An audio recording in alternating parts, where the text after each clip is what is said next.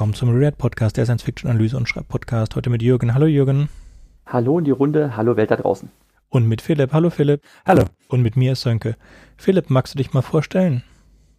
Ja, ich bin Philipp und ich mache jetzt äh, seit einer Weile den Afaldra Podcast. Das ist ein Fantasy-Podcast. Also ich arbeite da schon länger dran, habe jetzt vor kurzem die ersten Folgen veröffentlicht und die Idee hinter dem Podcast ist, dass ähm, ja, ich äh, quasi Podcasts aus einer fiktiven Welt herausmache, die ich auch selber dann mit ein paar Freunden zusammen geschrieben habe. Und äh, ja, das aber halt alles kein Hörbuch oder Hörspiel sein soll, sondern dass das wirklich ein klassisches Podcast-Format ist, nur halt, äh, dass es die Figuren da gar nicht gibt, sondern man dann, also ich zum Beispiel Interviews dann führe mit Leuten aus dieser Welt. Ja, und dafür brauche ich dann eigentlich auch immer Leute, die mitmachen wollen, die also im Idealfall ein Mikro haben, mit dem man dann äh, aufnehmen kann und dann Lust haben, auch sich eine Figur zu schreiben. Also wenn sich wer angesprochen fühlt, sehr gerne melden. Hört sich sehr gut an. Können wir mal machen. So, heute wollen wir nochmal eine Science-Fiction-Geschichte plotten. Und dazu sollten wir als erstes entscheiden, was soll das für eine Geschichte werden? Soll das eher eine Kurzgeschichte-Novelle werden oder eher Novelle-Roman? Ich würde es klein halten und sagen Kurzgeschichte, Novelle, dann ist das Ding überschaubar. Mhm, gut. Jetzt sind irgendwelche Themen in der Science Fiction, die euch beschäftigen. Es gab jetzt diese äh, ja, neue Serie jetzt auf Netflix, wo die diese Reise zum Mars machen, die ich relativ grauenvoll fand, aber also die Umsetzung. Ich habe nur den Piloten geschaut ich habe nur den Piloten geschaut, den fand ich, der ging noch so, aber Sönke hat dann schon im Vornherein abgeschmettert, dass er sich damit nicht beschäftigen mag. Ich gebe der Serie noch zwei, drei Episoden Zeit äh, und dann kann ich immer noch entscheiden, ob es mir gefällt oder nicht. Aber ja, Raumfahrt ist eine gute Idee. Ich lese jetzt übrigens mit einer meiner Klassen der Marsianer von Andy Weir. Das liest sich wirklich gut. Lass uns Raumfahrt machen. Fremde Welten entdecken. Okay, im Solarsystem oder außerhalb? Hm. Also die beiden Beispiele, die gebracht hat, gehen zum Mars. Damit, damit unterstellst du, damit unterstellst du, dass wir äh, eine Geschichte mit Menschen machen und uns im Sonnensystem befinden. Nicht notwendigerweise. Ja, habe ich nicht gern, ja, aber. Es waren halt beides Beispiele, die ihr gebracht habt für Besiedlung des Marses. Mhm. Mhm. Ja, aber ich glaube, um da das dem Risiko zu entgehen, dass wir uns jetzt zu sehr an den äh, Beispielen orientieren, vielleicht dann eher außerhalb des Sonnensystems. Ja, Okay, mit Menschen oder mit Außerirdischen? Also ich wäre mit Außerirdischen schon ganz nett, Hab eigentlich kaum was gelesen, wo die Hauptfigur nicht menschlich ist. Ja, dann Außerirdische. Ja, dann lass es doch mal, lass doch mal Außerirdische nehmen. Gut. Außerirdische, die zur Erde kommen, beziehungsweise in unser Sonnensystem oder Außerirdische, die an anderen Planeten in ihrem Sonnensystem entdecken oder Außerirdische, die gerade die Raumfahrt entdecken oder Außerirdische, die eine andere außerirdische Zivilisation entdecken? Außerirdische unterwegs im All, schlage ich mal vor. Und ob die dann was entdecken, können wir dann noch überlegen. Okay, Außerirdische unterwegs im All, also die haben interstellare Raumfahrt. Und warum machen die inter interstellare Raumfahrt? Wahrscheinlich aus den Gründen, weshalb alle in den Weltraum aufbrechen, weil sie ihre eigene Welt äh, ruiniert haben. Oder expandieren müssen, weil der Platz ausgegangen ist. Das heißt, wir sprechen von einer Sternenarche. Also welche Art von Sternenarche? Ein Generationenschiff, ein, ähm, ein, ein, ein, ein Samenschiff oder ein Kryoschiff? Gibt es sonst noch was?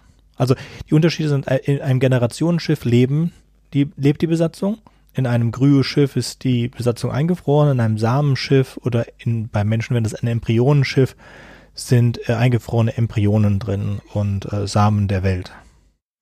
Ich glaube, wenn wir mit Figuren arbeiten wollen, dann äh, wäre wahrscheinlich schon äh, entweder Kryo oder Generationsschiff und dann könnte man beim Kryo das ja dann so machen, dass halt äh, der klassische Ausfall von so einer Kryo-Kapsel oder so stattfindet. Mhm, das wäre, wie ist gerade der Film?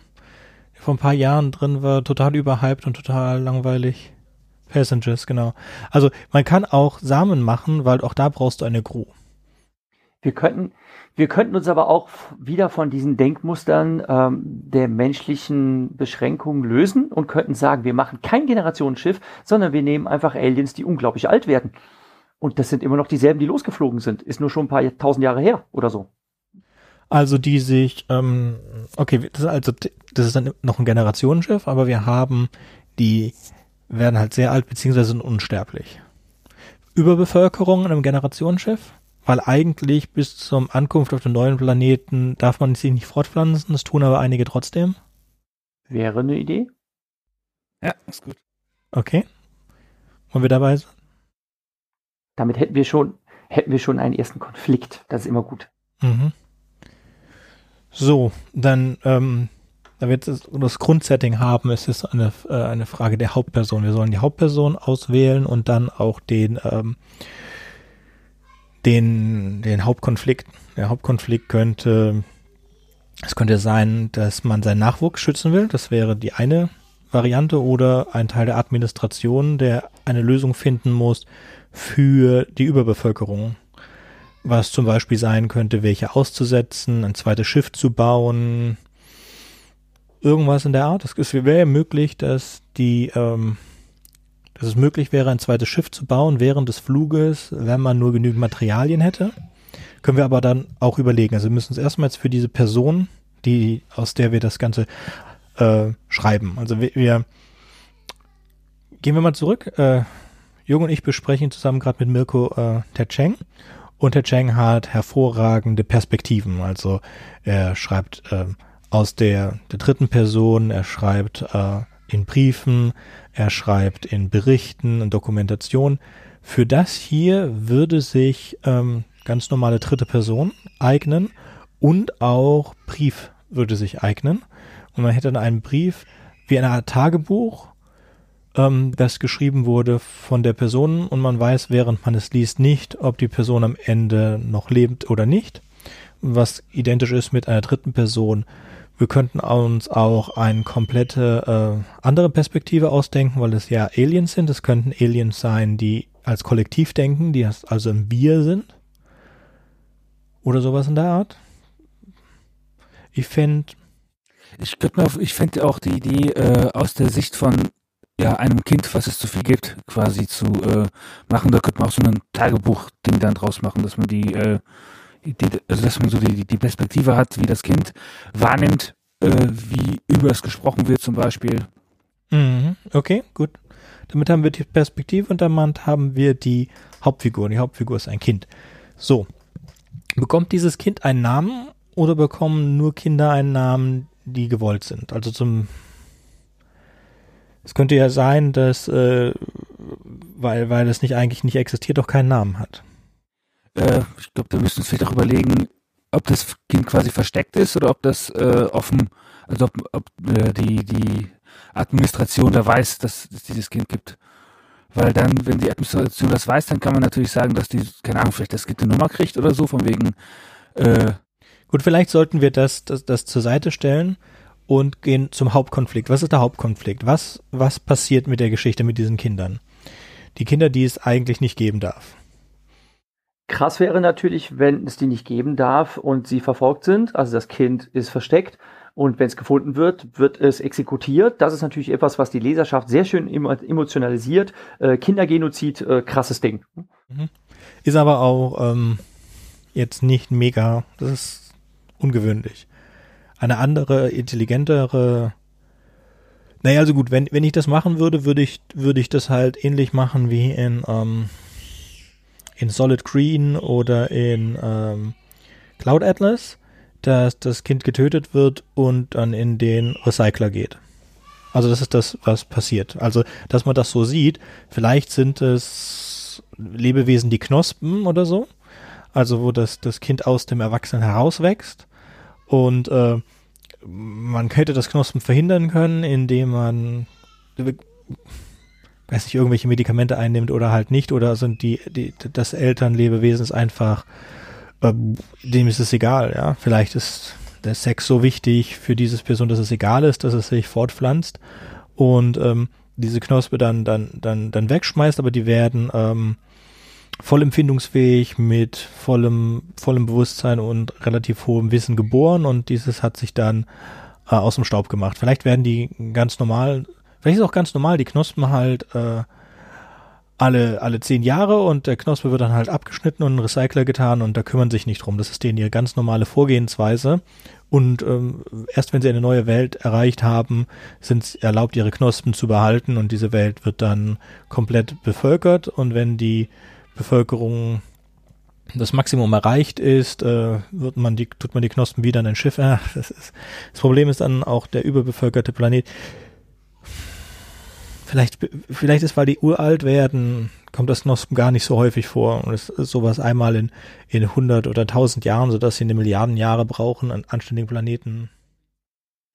Oder, also wenn, wenn du jetzt, wenn du jetzt, also wenn wir jetzt mal bei dem Knospen bleiben, dann hast du ja schon was über die Physiologie dieser Aliens ausgesagt. Also nehmen wir mal an, es ist eher so eine Art ähm, pflanzliches Wesen, also wenn wir sowas Vergleichbares äh, suchen. Und vielleicht gibt's ja irgendeinen Umwelteinfluss, ähm, keine Ahnung, Veränderung der Sonnenstrahlen und so weiter, was die steril gemacht hat. Und deshalb müssten sie den Planeten verlassen und sind jetzt erstmal wieder auf, die, auf der Suche nach einem habitablen Planeten, ähm, wo sie vielleicht hoffen, ihre Fortpflanzungsfähigkeit äh, wiederzuerlangen.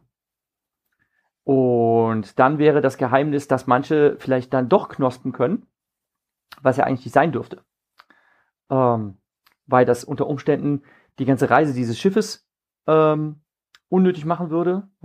Ähm, man könnte daraus äh, spinnen, dass das vielleicht eine Intrige gibt, also dass es eine äh, Herrscherkaste gibt, die eigentlich Interesse daran haben, eben um die Kontrolle über die gesamte ähm, Kultur zu erlangen, dass sie eben sagen, okay, hier die Planeten, den mussten wir äh, verlassen, äh, weil ihr unfruchtbar seid. Äh, und es gibt halt das Geheimnis, dass Leute sich tatsächlich doch noch fortpflanzen können, dass es gar nicht an der Sonnenstrahlung lag. Und ähm, die werden jetzt natürlich versucht zum Schweigen zu bringen ähm, weil ähm, vielleicht gar nicht das Interesse besteht, irgendwann mal anzukommen. Wäre zum Beispiel auch ein interessanter Konflikt.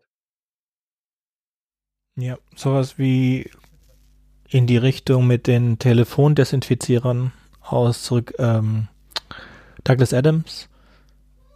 Das unnütze Drittel der Bevölkerung wird in eine Arche gesteckt und die Arche wird ins Weltraum geschossen und die planen eigentlich, dass die Arche in die Sonne fliegt und die aus, aus Versehen landet die auf der Erde und das sind unsere Vorfahren. Das ist so ähm, ein, ein, ein, ein Douglas Adams Ding. Ich überlege jetzt gerade, warum wurden sie dann. Also wäre wär wahrscheinlicher, dass der Planet lebensunfähig ist. Es kann natürlich auch sein, dass sie weggeschickt wurden, aber war, wenn, wenn sie weggeschickt wurden, weil sie unfruchtbar sind, aber un unsterblich. Ah, das, das, also wir können das. Und Unsterblichkeit, Unsterblichkeit ist ja kein Garant für den Erhalt äh, einer, einer Lebensform oder einer Kultur, denn sie können immer noch einen gewaltsamen Tod sterben. Demzufolge musst du dich in einem gewissen Maß reproduzieren, weil ja immer irgendwelche Leute äh, das Zeitliche segnen. Also selbst wenn du. Mhm. Und dann schicke ich sie los, weil ich einen anderen Planeten finden will, auf den man. Vielleicht sind die so alt, dass die Sonne zu einem braunen Zwerg zerfallen ist. Oder ist irgendwas in der, irgendwas, ja. Mhm. Und ihnen ist die Lebensgrundlage entzogen und demzufolge können sie sich hochrechnen, äh, bei einer Mortalität von zwei Prozent äh, wegen irgendwelcher Unfälle oder sonst was, das passiert halt, ne? äh, können sie halt ausrechnen, sie haben jetzt, was weiß ich, nur noch so 4000 Jahre zu leben und dann ist hier Ende Gelände, weil sie sich eben nicht reproduzieren können, ähm, weil dafür ein Kernelement fehlt, nämlich zum Beispiel die Sonnenstrahlung und demzufolge müssen sie sich auf den Weg machen, um einen neuen Lebensraum zu finden, um quasi den Erhalt ihrer Art wieder sichergestellt zu sehen. Und es könnte halt rauskommen, dass das Ganze, Ganze äh, vielleicht eine Intrige ist. Okay, warum eine Intrige? Was haben die davon? Das ist jetzt natürlich noch die Frage. Ähm, ich frage mich ja natürlich immer bei, bei irgendwelchen größten wahnsinnigen Herrschern, die alle unterjochen wollen. Ich finde das sowieso immer irrational, aber häufig gibt Leserschaft sich mit sowas zufrieden. Ähm, so. Machtgier, wo ich mich dann immer frage, ja, was macht man da mit der Macht, ne, wenn man die Allmacht hat oder so? Müssen wir halt noch überlegen. Oder vielleicht sind wir auch auf dem Holzweg und, und setzen, setzen mit was anderem an. Also wir könnten eine Krankheit machen, die die Leute da, die, die, die Bevölkerung sterilisiert und sie hoffen, auf einem anderen Planeten eine, ein Gegenmittel zu dieser Krankheit zu finden. Das wäre eine Motivation. Und dann wüsste, dann wäre aber das Kind, ähm, dann wäre das Kind aber erwünscht, weil es würde ja zeigen, dass, ähm, es würde jetzt zeigen, dass diese, diese Krankheit nicht so schlimm war wie gedacht. Es sei denn, dieses Kind gehört zu einer Klasse, die eigentlich keine Kinder kriegen sollte oder einer Klasse, vielleicht gibt es ein Klassensystem und man gibt sowas wie Unberührbare und einer von diesen Unberührbaren hat sich, konnte sich fortpflanzen und ist also irgendwie ähm, immun gegen die Krankheit, die alle anderen befallen hat und deswegen muss das Kind vernichtet werden, selbst wenn das das Ende der Spezies bedeutet, solange man keine, keine, keine, keine Genesung gefunden hat, weil das würde die Herrschaft, die, die, die Anspruch der Herrschaftskaste irgendwie.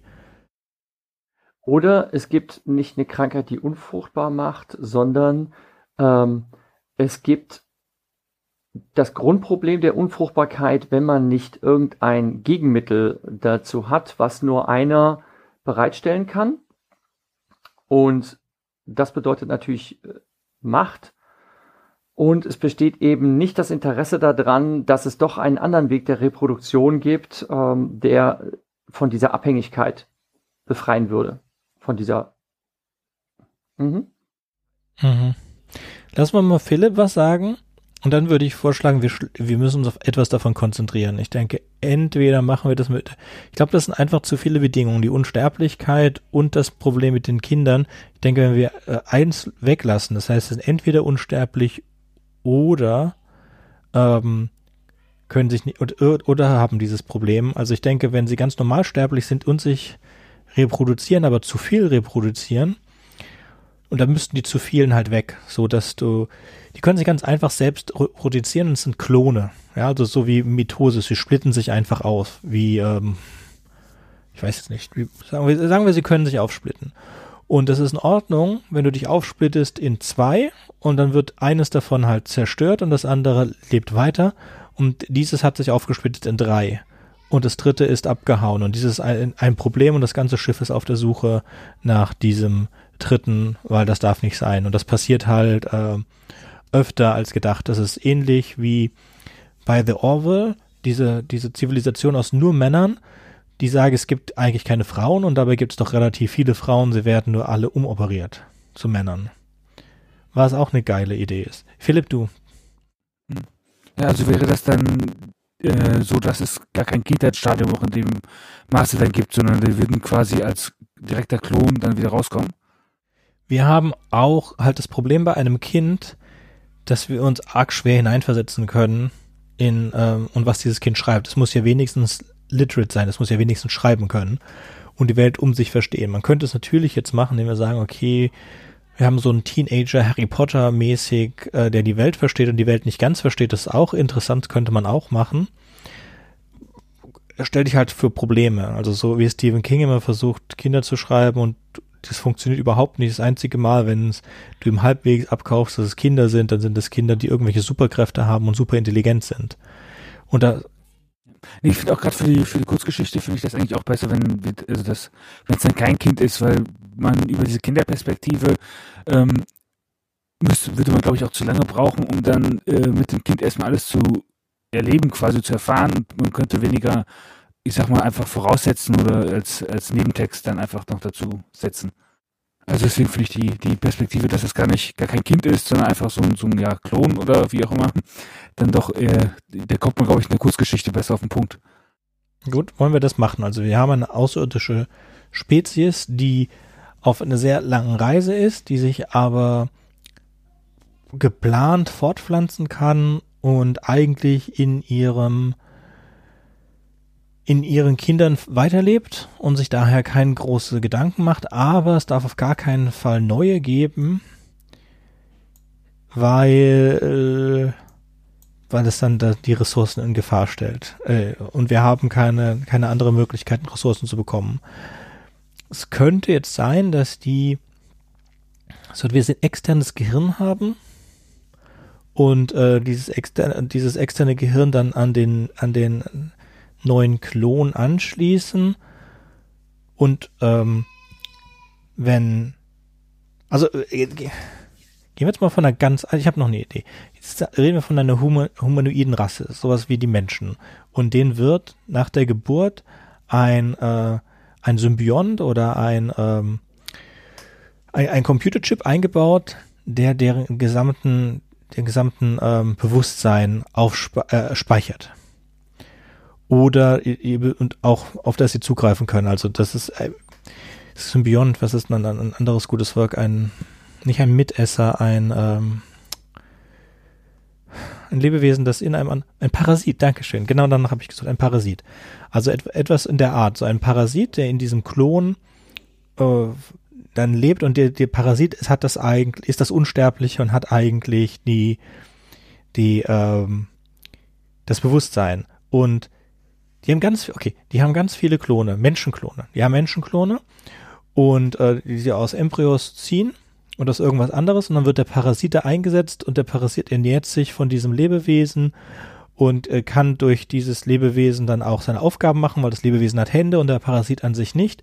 Und einer von diesen Klonen wacht auf, weil der keine Ahnung, was mit da war kein Parasit, es ist, ist, ist, ein, ist ein Unfall passiert. Eine von diesen Kapseln geht auf und jetzt haben wir diesen, diesen Menschen oder Klon da, der ohne Parasit da auf dem Raumschiff rum marodiert. Ja, gut. Also ich finde, äh, sorry. Oder lieber geht ihr die, ich schmeiß nur Ideen in den Raum, wie alle anderen auch. Wir müssen nur eine, ähm, das erinnert mich ein bisschen an Alien 4, in die Art, wo, wo es eine Spezies ist, die andere raumfahrende Spezies vielleicht überfällt, weil sie die Körper braucht um für diese Parasiten und dann einer von denen wacht auf. Jetzt, dann sind wir wieder bei einem relativ bekannten Szenario äh, von diesen, wie halt, also bekannten Szenario insofern, dass es ein Alien-Szenario ist, wie aus dem Film Alien. Nur halt, dass das äh, intelligente Lebewesen sind, die die Körper halt brauchen als parasitäre Lebensform und durch diesen parasitären Status eigentlich unsterblich sind. Und die wollen auf eine neue Welt und suchen eigentlich nach zum Beispiel der Erde. Und natürlich würden sie die Erde erreichen würden, würden sie sie übernehmen. Und die haben. Ja, so ähnlich war das ja auch bei, bei, bei Stargate, glaube ich. Da gab es ja auch solche äh, Parasiten, die dann die Menschen quasi übernommen haben. Stargate, der Serie zumindest.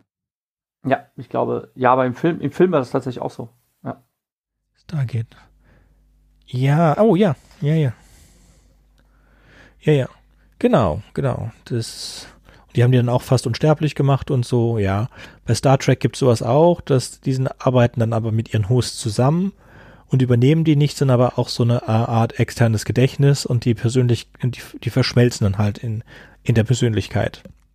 Das wäre doch eigentlich auch eine geile Idee, dass man sagt, äh, bei einem dieser ähm, Parasiten meldet sich quasi irgendwann doch mal der Host zu Wort und ähm, kann sich da quasi draus befreien und dann geht es vielleicht darum, wie äh, sich der Host mit den Parasiten dann vielleicht auch irgendwie arrangiert. Die Frage ist, sind die Parasiten alle miteinander verknüpft?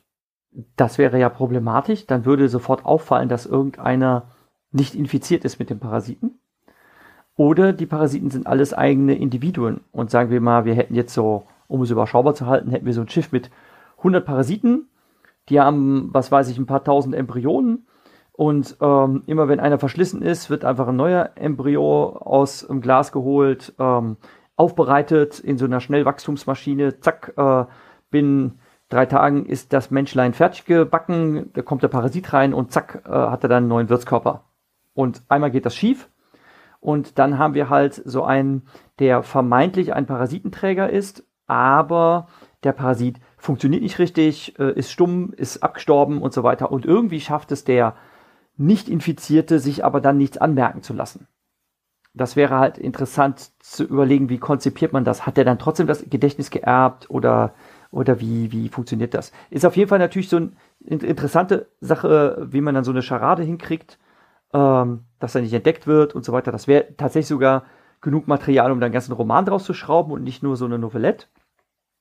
Ähm, Wobei bei der Novelette und dem Roman ist dann nicht mehr der große Unterschied. Was ich jetzt gerade gedacht habe, ist, äh, wir gehen jetzt arg ins Konventionelle, für mich konventioneller rein, das ist natürlich trotzdem eine spannende Geschichte. Wie wäre es, wenn die, ähm, die ein, ein menschliches oder einfach einer dritten Zivilisation an Generation, ein, ein, ein, ein Kälteschlafschiff übernommen haben? Und die, diese Menschen, die da reingehen und übernehmen, das sind halt äh, wirkliche, wirkliche volle Lebewesen, die da im Kälteschlaf sind und diese zwölf Piraten oder äh, Parasiten haben sich da einfach äh, reingesetzt und einer von diesen Parasiten, die eigentlich relativ unsterblich sind, stirbt und der Host erwacht. Und der Host äh, versucht natürlich seine Familie, die auch eingefroren ist, da zu retten oder vielleicht sogar einer seiner, ja? Oder was mir gerade einfällt, das habe ich tatsächlich auch mal in der Kurzgeschichte gelesen, ähm, aber lange her habe ich vergessen, wie die Geschichte hieß und von wem die war. Die Menschen sind die Parasiten. Die Menschen haben sich auf den Weg gemacht, also das kam nämlich bei dieser G Geschichte raus. Jemand erwacht ähm, in, äh, in so einem Krankenhaus und man merkte im Laufe des Lesens, dass er ein Alien ist und er hat aber keine Erinnerung. Und irgendwann äh, kommt er zufällig in Körperkontakt mit einem anderen Alien und dann macht es irgendwie Klick und durch Berührung hat er dann diesen anderen Alien infiziert und dann ähm, hat derjenige auf einmal auch dann, ist er quasi überschrieben worden mit einem menschlichen Bewusstsein. Und dann kommt auch langsam seine Erinnerung wieder, ähm, die zuerst nur bruchstückhaft ist. Äh, die Menschheit hat halt als einzige Möglichkeit gesehen, sich in den Weltraum aufzumachen, aber sie hat das unkonventionell gemacht, indem sie eben nicht ein Generationenschiff gebaut hat, sondern sie hat einen Kerl ausgesandt, der in der Lage war, wenn er irgendwann eine intelligente Lebensform findet, da draußen in den Tiefen des Alls, diese zu infizieren mit dem ganzen Bewusstsein der Menschen, die bei ihm gespeichert sind. Und mit jeder neuen Berührung wird quasi jemand Neues infiziert. Das war eine interessante, interessante Pointe am Ende der Geschichte. Und ähm, wir könnten natürlich überlegen, dass wir sowas Ähnliches konstruieren. Nur, dass das am Anfang, also dass man merkt, dass es Aliens sind. Diese Aliens sind infiziert mit irgendwelchen parasitären Bewusstseinen. Aber dass dann am Ende rauskäme, ja, diese parasitären Bewusstseine, das sind Menschen. Wie auch immer, dass die Menschen zum Beispiel irgendwann geschafft haben, Bewusstseinsupload in, in KI-Systeme oder sonst was. Ähm, das wäre zum Beispiel ein schöner Twist am Ende wo man sich dann fragt, wieso lese ich die ganze Zeit von Aliens und was soll das Ganze und was hat das mit mir zu tun? Hm? Fände ich halt originell. Auch wenn ich die jetzt gerade natürlich schon geraten, verraten habe, die Geschichte gibt es schon. Aber äh, keine Ahnung, wie die hieß und was das war. Das ist lange her. Jahrzehnte, als ich die gelesen habe. Ja, eine andere Möglichkeit, wie Menschen Parasiten sind, sind, sie leben halt in einem lebendigen Alien-Raumschiff und sind in dem Fall parasitär. Das gibt's auch sicherlich schon irgendwie. Ähm, ich glaube sogar, es gibt es, also in vielen Geschichten, in denen die Alien-Raumschiffe, äh, in denen Raumschiffe lebendig sind, sind die Menschen dann per Definition parasitär, aber nicht alle Parasiten sind ja schädlich für ihren Wirt, sondern manche helfen ja auch und in dem Fall haben sie dann eine Symbiose mit ihrem mit ihrem Wirt. So jetzt die Frage, was nehmen wir? Jetzt haben wir mindestens schon vier verschiedene Konzepte Jetzt müssen wir uns mal entscheiden für eins. Ich finde das Grund, das erste eigentlich am besten, dass wir eine, ein, sorry, dass wir ein Closed System haben, in dem es Überbevölkerung gibt. Weil das auch eine schöne Analogie ist zur Erde, die auch ein Closed System ist. Nur machen wir es halt kleiner. Irgendwas mit, ähm, weiß nicht, ein paar hundert oder nur eine Handvoll Leute und äh, es darf da auf keinen Fall Nachwuchs geben, weil die ganzen äh, Air Recycler und alles Mögliche nicht darauf vorbereitet sind. Und dann können wir das, wir können das mit ganz normalen Menschen machen, wo dann jemand aus Versehen schwanger geworden ist, oder wir können das wirklich dann aus Versuch, äh, dann, dann können wir es nicht aus dieser, dieser Sicht der Person, die überflüssig ist, ähm, schreiben, aber halt aus, als ein Bericht, der der ein Gerichtsbericht oder so und die halt sich darüber kümmern, was sie machen wollen, also eine Zwangsabtreibung oder irgend sowas in der Art. Also die Gerichtssitzung quasi nachvollziehen dann. Zum Beispiel, also ja, es wird wahrscheinlich wenig Spannung haben, vor allem wenn man, wenn es so klein ist. Es ist natürlich schon mehr spannend, wenn wir ein Lebewesen haben, das nicht da sein sollte und in den Schiffsinnereien herum lebt, aber die Besatzung weiß, dass es da ist, weil es muss ja nicht, es muss ja nicht mal dieselbe Rasse sein. Es kann ja eine andere Rasse sein. Es kann ja wirklich äh, ein Mensch sein, den sie irgendwie aufge, vielleicht ist es ein Schiff von Unsterblichen, die auf, auf, dem, auf dem Weg sind und die finden ein, ein Minischiff des letzten Menschen zum Beispiel. Ich finde das ganz lustig. Ich weiß, Jürgen, du hast ähm, du hast Lex the Dark Zone, aber einer der Filme von Lex the Dark Zone fängt an mit so einem Glaskasten im Weltraum, so einer aufgezeichneten Botschaft und dann sagt der Glaskasten, oh, da ist ein Raumschiff, ein Raumschiff, ich bin der letzte Überlebende von irgendeinem Planeten und dann erwacht diese Person so nur um dann in die Lex reinzurasen. Das ist direkt am Anfang, das ist das Intro. Und dann kommt das Intro von Lex the Dark Zone. Da haben sie gerade den letzten Überlebenden irgendeines Alien, äh, Alien, einer Alienrasse gekillt. Und äh, es könnte ja sein, dass diese sehr mächtige, sehr mächtige Rasse dieses ein, ein Schiff der Erde aufnimmt. Es könnte ein, ein, ein Schiff sein, das nur ein Embryon hat und sie lassen diesen Embryon halt wirklich äh, schnell schnell wachsen und der wächst, äh, der wacht dann auf ohne Bewusstsein und so und äh, gerät halt in Panik und verschwindet irgendwo in Innereien und am Anfang halten die das für kein großes Problem und finden das nur lustig und stellen dann aber fest, ein paar Jahre später, dass äh, dieses Viech nicht verreckt ist, wie sie sich das vorgestellt haben, sondern dass das von ihren Ressourcen nimmt und dass sie äh, in Ressourcen, dass ihre ihre ganzen Recycling das nicht, nicht hinkriegen.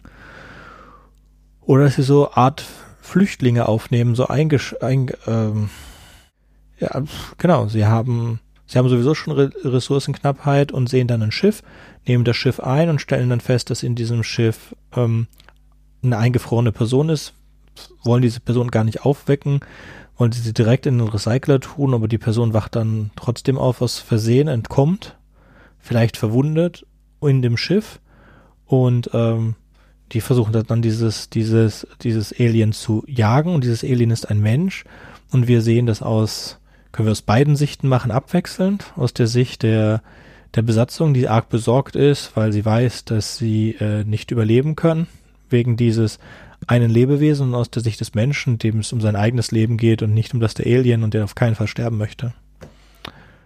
Wir könnten dann das auch noch so machen, dass, dass dieses Schiff dummerweise sich gegen die Aliens richtet, weil es in dem Schiff nicht vorgesehen ist, dass ein parasitäres, auch noch andersartiges Lebewesen sich frei darin bewegt und ähm, es wird quasi automatisch mit lebenserhaltenden Mitteln versorgt, obwohl es von den Ressourcen ja gar nicht vorgesehen ist. Also es ist quasi so ein, so ein, ähm, so ein wie so ein Krebsgeschwür. Ne? Es, es wird versorgt und es wächst weiter. Ne? weil es einfach nicht vorgesehen ist, das zu bekämpfen, weil es quasi keine Killerzellen dafür gibt. Das, das wäre. Die Frage wird dann ja, die, die Frage wäre dann ja nur, wieso sie überhaupt das, äh, die, die Menschen aufgenommen haben, also das Schiff aufgenommen haben, weil wenn man jetzt davon ausgeht, dass die äh, ja sehr genau alles geplant haben, dann, also dass sie mit den Ressourcen genau auskommen, dann wäre äh, es ja nicht nötig, irgendwie noch was von außen aufzunehmen. Weil das Schiff, wir machen es wie in Alien, weil die AI, das war in, im, im Fall von Alien ein Androide, aber in dem Fall ist es das Schiff, hat einen Hauptgrundsatz und das ist Forschung und es ist wichtiger, das Alien Specimen zu haben, als die Besatzung am Überleben zu halten. Oder, oder wir können einfach ähm, das so betrachten, dass diese menschliche Lebensform, die vielleicht zufällig an diesem, äh, also an diesem geborgenen, in diesem geborgenen Schiff ist, gar nicht als Lebensform erkannt und wahrgenommen wird. Es, es existiert einfach nicht in der Vorstellung der Alienwesen, dass es anderes, ähm, denkendes, fühlendes, intelligentes Leben geben könnte. Und das Schiff wird nur als Ressource angesehen, also quasi ähm, man findet eine Anomalie im Raum schweben und die enthält äh, ganz bestimmte Metalle und die sind sehr, sehr praktisch, ne, weil ja bestimmte Elemente sehr, sehr selten im schwerelosen Raum ist. Und dann wird das, wird dieser Klumpen eingesammelt, um den auszuschlachten und die begreifen gar nicht, dass das ein Vessel ist, wo eine Lebensform drin sitzt. Und äh, nehmen sich das quasi, holen sich das quasi mit an Bord, ohne das zu merken. Und das schält sich dann im Laufe der Handlung heraus, ähm, dass sie sich damit quasi einen Parasiten eingefangen haben und dieser Parasit ist einfach eine andere intelligente Lebensform, was sie einfach nicht ähm, als, als Problem in Betracht gezogen haben. Okay. Das, das wäre, äh, das wäre, also ich finde, das wäre auch äh, interessant und das Ganze ist dann halt äh, geschrieben aus der Perspektive der Aliens, die zum Beispiel sagen, ne, ähm, wir sind ganz allein im Universum. Es gibt kein anderes intelligentes Wesen nach äh, äh Leben, nach unseren Erkenntnissen. Und demzufolge wird auch das, was da durchs All schwebt, einfach nur als ein Meteorit angesehen, ähm, der halt bestimmte Meteor, der, der halt bestimmte äh, Elemente be äh, beinhaltet, das kann man brauchen. Ja. Und das kommt dann halt am Ende raus. Ne? Also, dass halt irgendwelche ähm, sonderbaren Dinge passieren an Bord und dann am Ende sich äh, quasi, das wäre so die Pointe der Geschichte, äh, offenbart, ne? ja, die haben Menschen mit an Bord geholt. Ne? Ähm, es ist halt bei irgendeiner, ähm, äh, bei einer der ersten bemannten Missionen in die Tiefen des Alls, vielleicht so tief gar nicht, ne? äh, ist dieses bemannte Raumschiff verschwunden. Ne? Und jetzt ist halt aufgeklärt, wo dieses Raumschiff verschwunden ist, nämlich es wurde einkassiert äh, von einer zufällig vorbeigefliegenden äh, Alien-Zivilisation, die mit der Menschheit selbst aber gar keinen Kontakt aufgenommen hat, weil sie gar nicht wahrgenommen hat. Ähm, und durch diesen dummen Zufall ähm, zerstört dieser eine Menschenparasit dieses Alienschiff, weil das Alienschiff nicht darauf ausgelegt ist, Parasiten zu bekämpfen. Und der frisst ihnen die Ressourcen weg, einfach nur dadurch, dass er existiert. Und bringt das ganze System zum Umkippen. Das wäre, muss ich sagen, auch ein ziemlich fieser, böser Twist. Dass er seinen eigenen, seinen eigenen Tod und den Tod des Schiffes und den Tod der Aliens verursacht.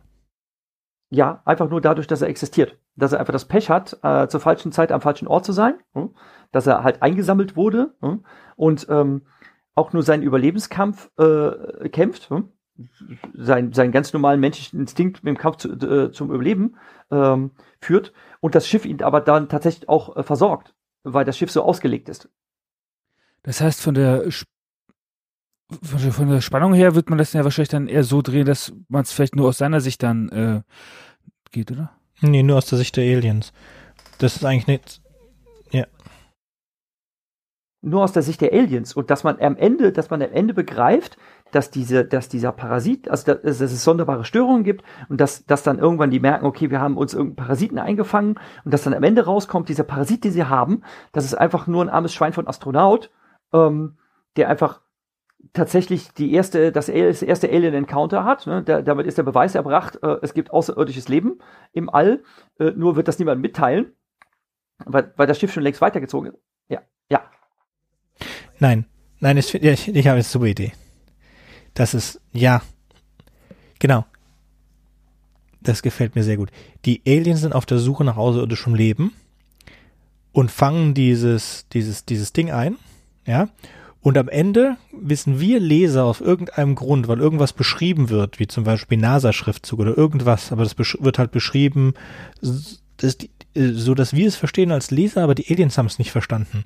Das heißt, die Aliens suchen nach außerirdischen Lebewesen, haben es gefunden haben es aber nicht als solches erkannt und ziehen weiter. Genau, super. So, jetzt, was sind die Aliens? Sind es äh, ein kollektives Insektenvolk? Sind es Individuen? Ist es ein lebendes Schiff? Es muss ja sehr weit weg sein von dem, was wir sind. Ich finde es so schön, wie Ted Cheng es sagt in ähm, Stories of Your Life, dass die, wie heißen sie, Tetrapoden, dass die gesagt haben, von allem Leben Heptapoden, das einzige, mhm, das Heptapoden, das, das Näheste, was sie im Weltraum getroffen haben, was ihnen am nächsten kommt an intelligenten Lebe, Leben, seien die Menschen. Was ja schon echt harter, extrem harter, äh, harter Satz ist, wenn man acht Beine hat und in, in, in Zeit denkt. Du hast gesagt Hepta? Ach, Hepta, Hepta, ja, nicht Okta. Mhm, sorry. Nicht so wichtig, eigentlich.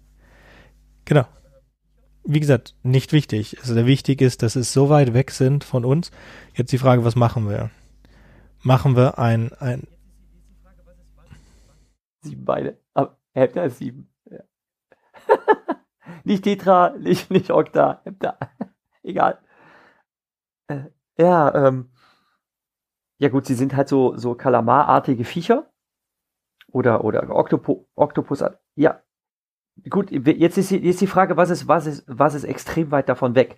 Äh, extrem weit weg wären körperlose Wesen, die halt jetzt zum Beispiel nur irgendwelche Energiewolken sind.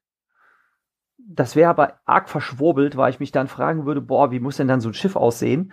Und wie soll ein, ein zufällig eingefangener Mensch auf so einem Schiff überleben, wo sich nur Wölkchen drin rumbewegen?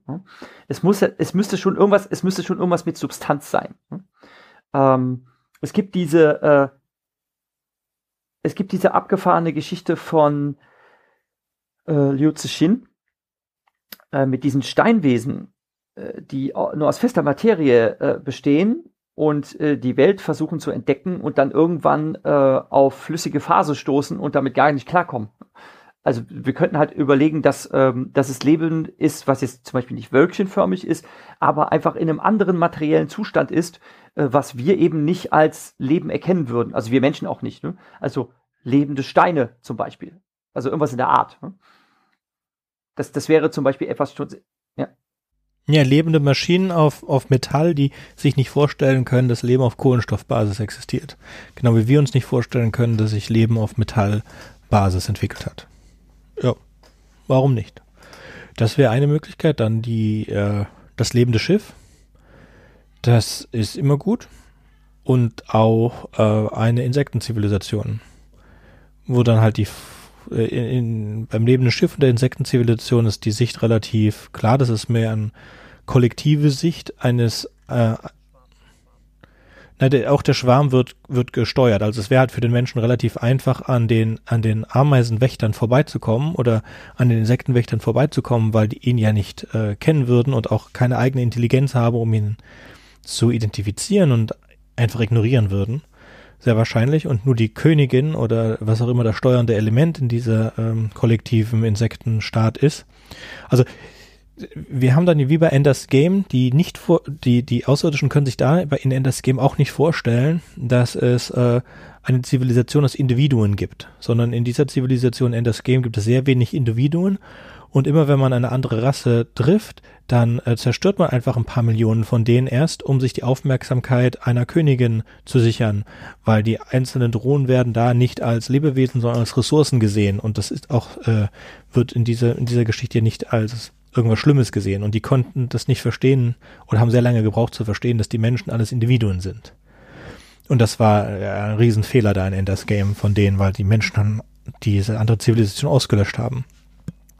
Wir können was ähnliches hier machen, dass sie das nicht äh, verstehen kann, dass so ein einzelnes Schiff, also selbst wenn dieses, dieses Ding in diesem einzelnen Schiff ein Lebewesen ist, kann das ja ohne, ohne Königin oder wer auch immer nichts machen und ist jetzt trotzdem abgehauen und ist nicht ein bisschen klein für eine Königin. Und wenn es eine Königin ist, warum macht es dann keine Kopien von sich selbst? So, so auf der Art. Oder diese Steinwesen finde ich auch sehr schön. Das wären dann alles Individuen.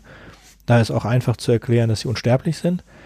Wir könnten so eine Mischung machen aus so einer Art von Lebewesen, ähm, wie es in Exhalation ist.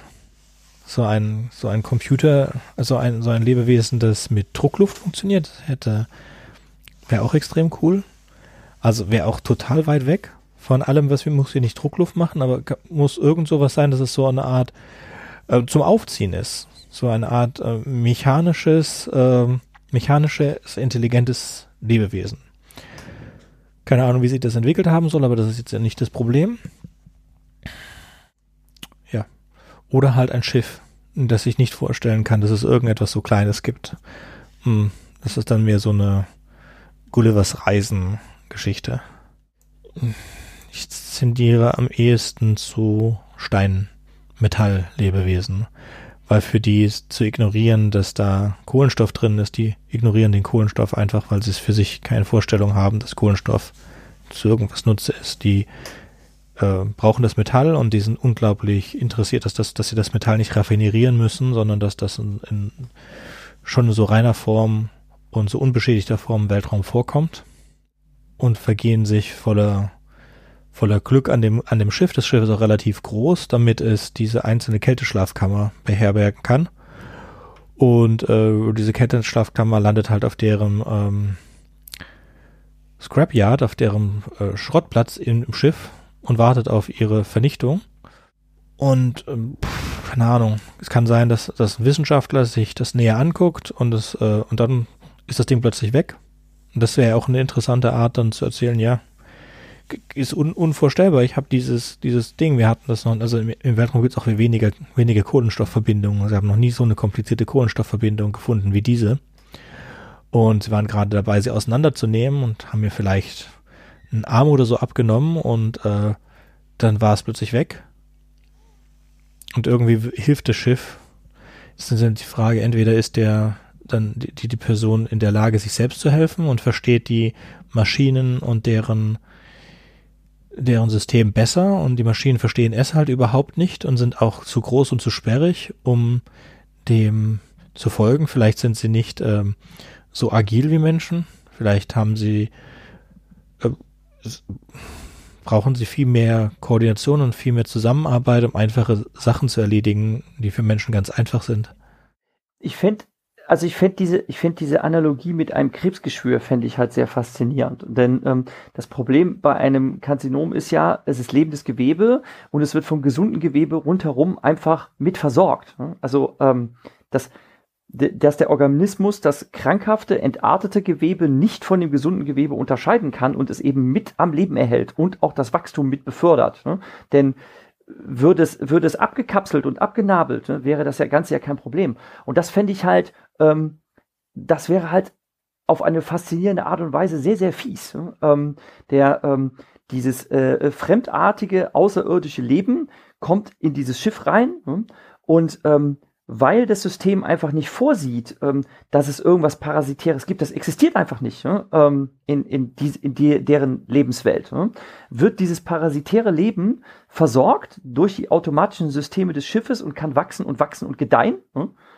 Ne? Und ähm, nehmen wir mal an, wir, wir können es ja etwas weiter, äh, können es ja ausweiten. Vielleicht ist das nicht ein Kerl in der, in der Kältekammer, vielleicht ist es tatsächlich ein Generationenschiff gewesen und auf einmal ist dieses Schiff bevölkert ähm, von so einer, ähm, von so einer Schar von, von äh, 100 Pionieren und äh, die nisten sich da ein und pflanzen sich fort und auf einmal wohnen da tausend Leute auf dem Schiff ja? und das Schiff merkt das überhaupt nicht, ja? ähm, weil das einfach also ich, ich, ich mag die, ich mag die Geschichte. Es gibt, es gibt bei Netflix einen Film von Menschen, die einer, die ganze Erde ist von einer, äh, beziehungsweise man glaubt, das ist die ganze Erde. Ist, sie leben in so einer, einer Stadt, die nur aus Röhren alles Mögliche besteht und sie versuchen an bestimmte Röhren ranzukommen und diesen Röhren ist halt irgendein essbarer Brei. Und sie wissen auch nicht, warum dieser essbare Brei da drin ist. Und es gibt halt so riesige, riesige Monster, ähm, riesige Lebewesen, die sie Erbauer nennen, so 100 Meter lang und so weiter, sich überhaupt nicht kümmern und die bauen halt. Die bauen halt dieses, diese ewige Stadt und die Menschen leben da in, als Jäger und ihr einziges ist halt zu versuchen, diese, diese, diese Röhren aufzuschneiden und aus diesen aufgeschnittenen Röhren das essbar, diesen essbaren Brei rauszuholen. Und ich finde das, das ist ein Netflix-Film. Bleach oder irgend sowas. Du weißt, ich kann mir Namen nicht merken. Es ist ein Anime. Es ist ein, ist ein Anime. Würde dir Kannst du auch mal gucken, wird dir sicherlich gefallen. Das ist so, und die wissen das halt gar nicht. Und dann ist werde vielleicht der Twist herauszufinden, dass das gar nicht, äh, dass sie auf einem Alienschiff sind. Dass sie, vielleicht finden sie am Ende ihr Schiff.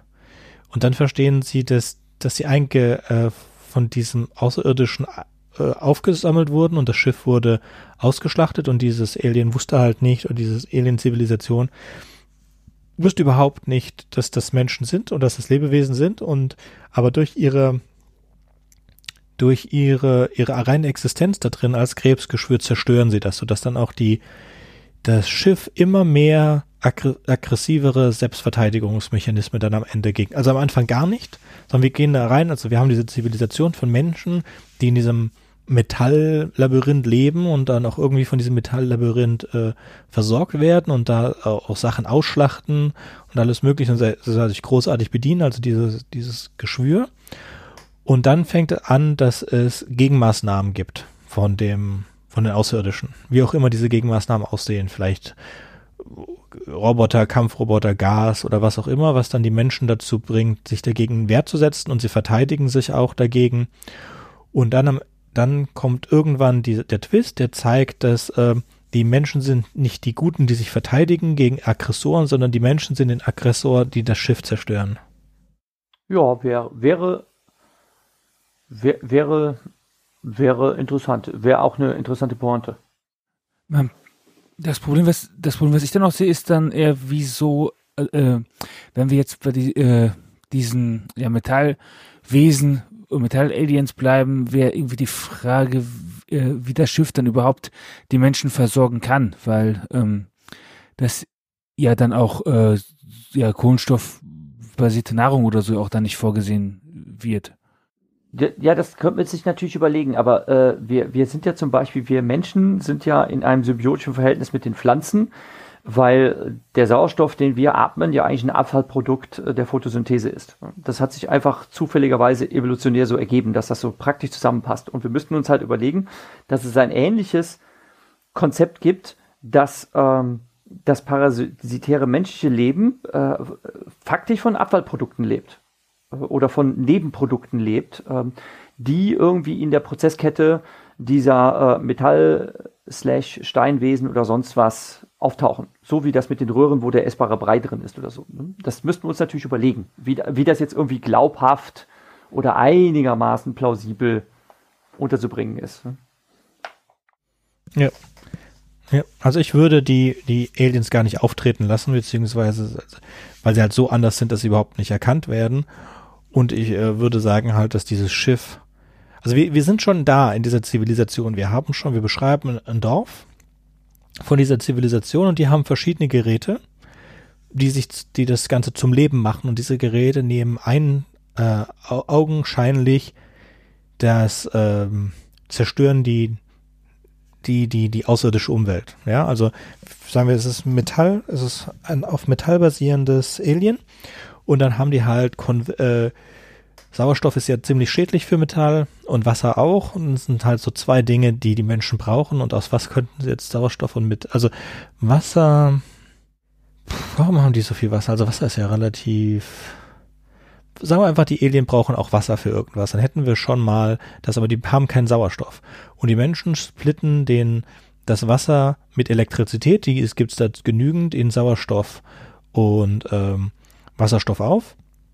Somit haben sie Sauerstoff, Wasser haben sie sowieso schon und dann haben sie irgendwelche Algen oder irgendwas aus dem Schiff sowieso gehabt, die im Schiff für, äh, für Kalorienerzeugung da gewesen sind und die müssen sie nur mit Licht, ähm, mit Licht füttern und mit, okay, wir brauchen immer noch Kohlenstoff.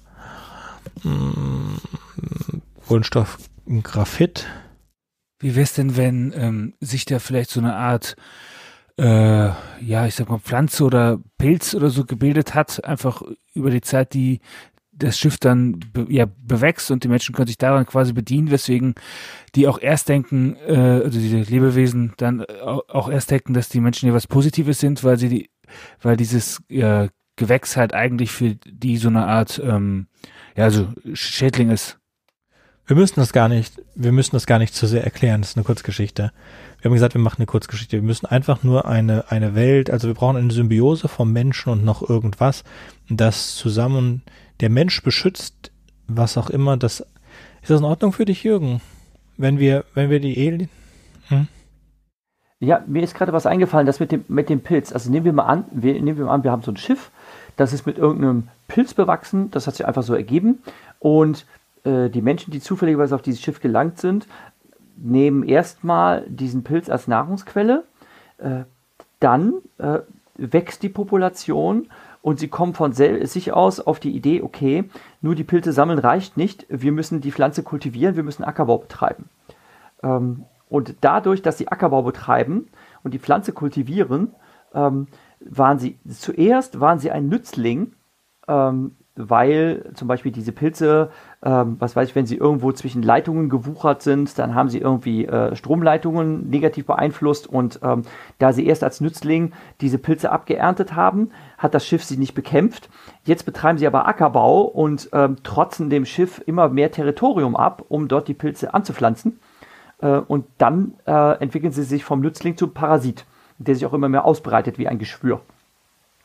Und äh, es dient einzig und allein natürlich der, der äh, Lebenserhaltung und allerdings auch der Expansion. Und das kippt dann halt zum Negativen um. So wie auch äh, der, der, Sündenfall der Menschheit war, die Nitratdüngung zu entdecken und das hat dann die Bevölkerungsexplosion ausgelöst. Und jetzt haben wir den Salat. Okay. Finde ich sehr gut. Ich würde gern wie in, ich glaube, Weltenwanderer von, von dem Typen von, von Game of Thrones der hat auch ein paar, bisschen was Science Fiction geschrieben. Da beschreibt er einen unglaublich gut aussehenden pilzähnliches Gewächs, also mit Blumen und alles mögliche. Also wir beschreiben erst einmal die absolute Schönheit dieser Pflanze Und diese Pflanze äh, schmeckt auch fantastisch gut und alles Mögliche. Also wir fangen an mit einer wunderbaren Beschreibung dieser Pflanze und dann halt auch einer Gegenmaß, einer Maßnahme des Schiffes oder einer, einer irgendetwas, das diese Pflanze angreift, ja, aus dem, aus dem Schiff. Und das ist, das ist dunkel und, und unschön und was auch immer, so ein Plop-ähnliches Gebilde, ähnlich wie die, die fiesen Typen von Maze Runner, das fiese Zeug von Maze Runner, also so ein schlangenschleimiges Metall irgendwas Ding. Es müssen jetzt nicht die Außerirdischen sein, grundsätzlich, aber das ist das, was sie angreifen. Dagegen verteidigen sich unsere wackeren Menschen und verteidigen ihre, äh, ihren Acker oder was auch immer. Gut, dann haben wir den Konflikt, wir haben den Anfang. Ähm, Hauptfigur ist in dem Fall für mich eher, eher jetzt unwichtig machen wir dann aus der einer, einer Person, einer Person oder von zwei Personen aus der menschlichen Gruppe heraus, nehme ich an? Ich habe deshalb nichts, ich habe deshalb nichts gesagt, weil du jetzt in den letzten 30 Sekunden total zerhackt warst und ich kaum was verstehen konnte. Äh, ich hoffe, dass das nicht in der Aufnahme drin ist. Das habe ich mitgekriegt und dann ähm, dieses komische Blob aus Maze Runner. Ja, und dann? Nee, ist das nicht. Ich habe gesagt, äh, wir, wir, fangen an mit einer, Einf mit einer Beschreibung, wie wunderschön die Pflanze ist und, und ihr Gewächs. Und dann beschreiben wir etwas extrem ekliges. Zum Beispiel das, irgendwas ekliges, äh, dass, dass dieses, dieses angreift und dieser Angriff kann abgewehrt werden und die Menschen sind total glücklich und wir beschreiben das aus der Perspektive von einer oder zwei Personen aus der menschlichen Gruppe. Jetzt haben wir dieses Setup, jetzt sind wir drin, jetzt brauchen wir den, den Twist und ähm, ja, wir brauchen das Twist und ein Ende. Und dann sind wir auch schon fertig. Das hat mich ewig lang gebraucht. So, wie kommen wir? Vielleicht erkennt eine Person von den Menschen, dass dieses, ähm, diese Dinger, die sie angreifen, dass die das nicht willkürlich tun, sondern dass die geschickt worden sind. Vielleicht entwickeln sich auch ihre Angreifer. Vielleicht war es früher einfacher, sie abzuwehren, weil sie weil sie kleiner waren, weil sie nicht, nicht koordiniert angegriffen haben. Ich denke an, ich denke ein bisschen an äh, Suits aus äh, Love, Death and Robots. Jürgen, erinnerst du dich? Die Farm, die Farm, die Farmer in den Mech-Suits, die sich verteidigen. Ähm, hilf mir auf die Sprünge. Ja, ah, mit den, mit den, mit den Mech, ja, mit den, genau. Ja, genau, und der Twist ist, dass dass die Farmen eigentlich die Parasiten sind, die auf dem Planeten sitzen. Ja, ja, okay, stimmt. Und der Twist war. Genau. Und der Twist war, dass. Wie kommen wir jetzt zu dem. Also, er macht das halt ein bisschen anders, eigentlich ähnliche Geschichte. Aber wie kommen wir zu dem Twist? Wie kommen wir einmal dazu? Vielleicht erkennen Sie, dass Sie eben Weltraum sind, indem Sie äh, so eine Aussichtsplattform kommen. Aber was gibt Ihnen das? Was gibt Ihnen das? Oder wo, wo denken Sie, dass Sie sind? Wo denken, wo denken die Menschen, dass sie sind?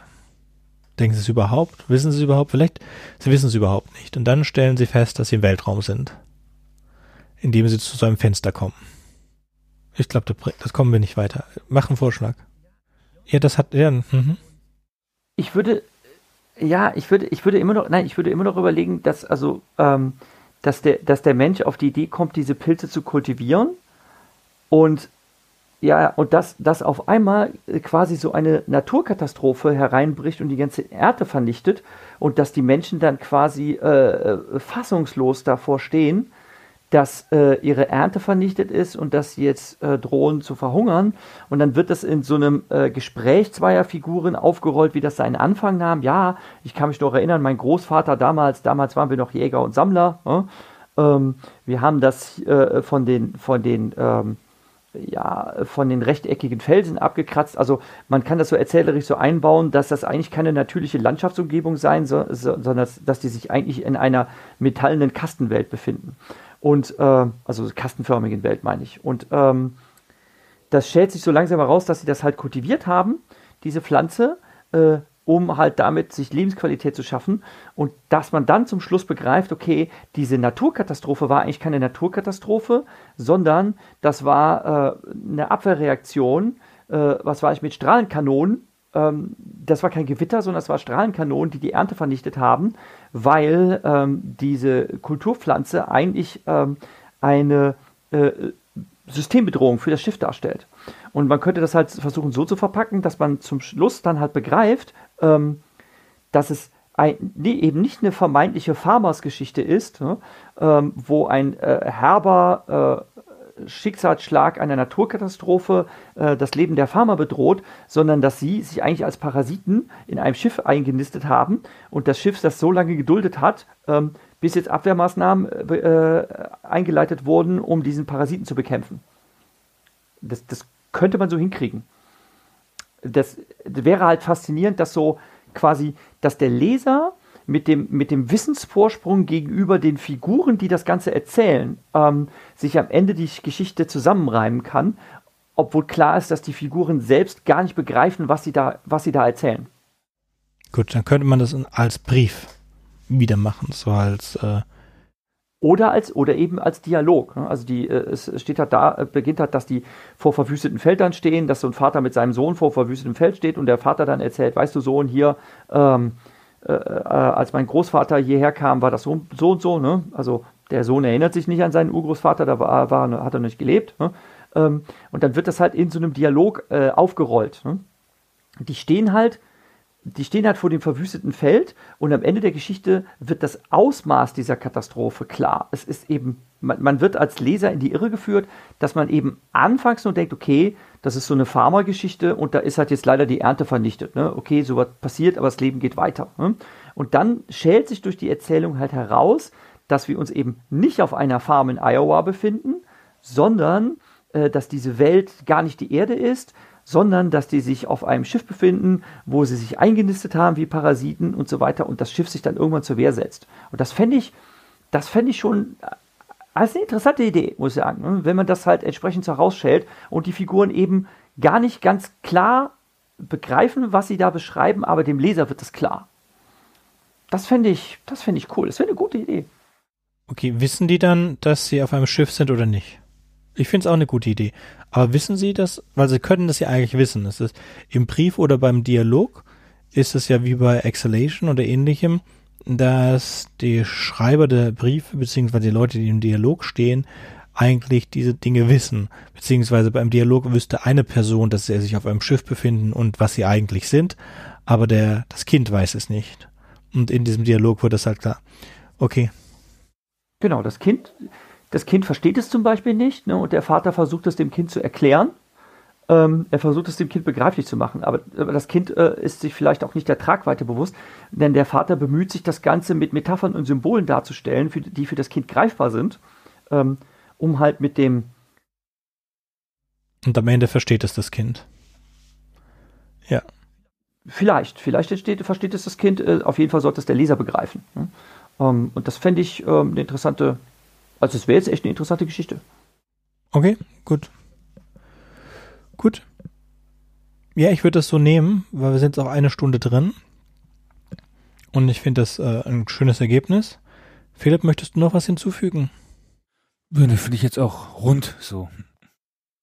Gut, dann würden wir das für diese Session so lassen und wenn jemand diese Geschichte schreibt, kann er die bitte an uns schicken und wir veröffentlichen sie dann auf podyssee.de. Ciao. Auf Wiederhören. Ciao.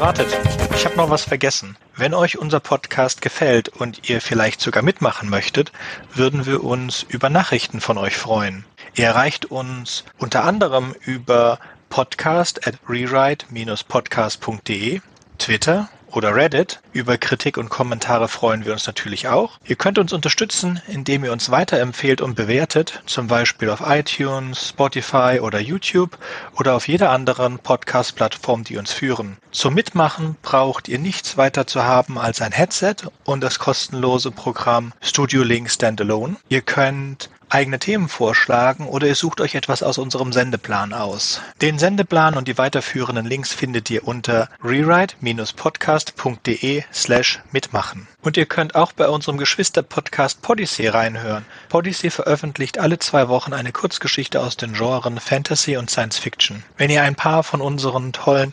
Podcast-Aufklebern haben möchtet, dann schickt uns einfach eine Nachricht mit eurer Adresse und wir schicken euch Aufkleber. Tschüss! thank you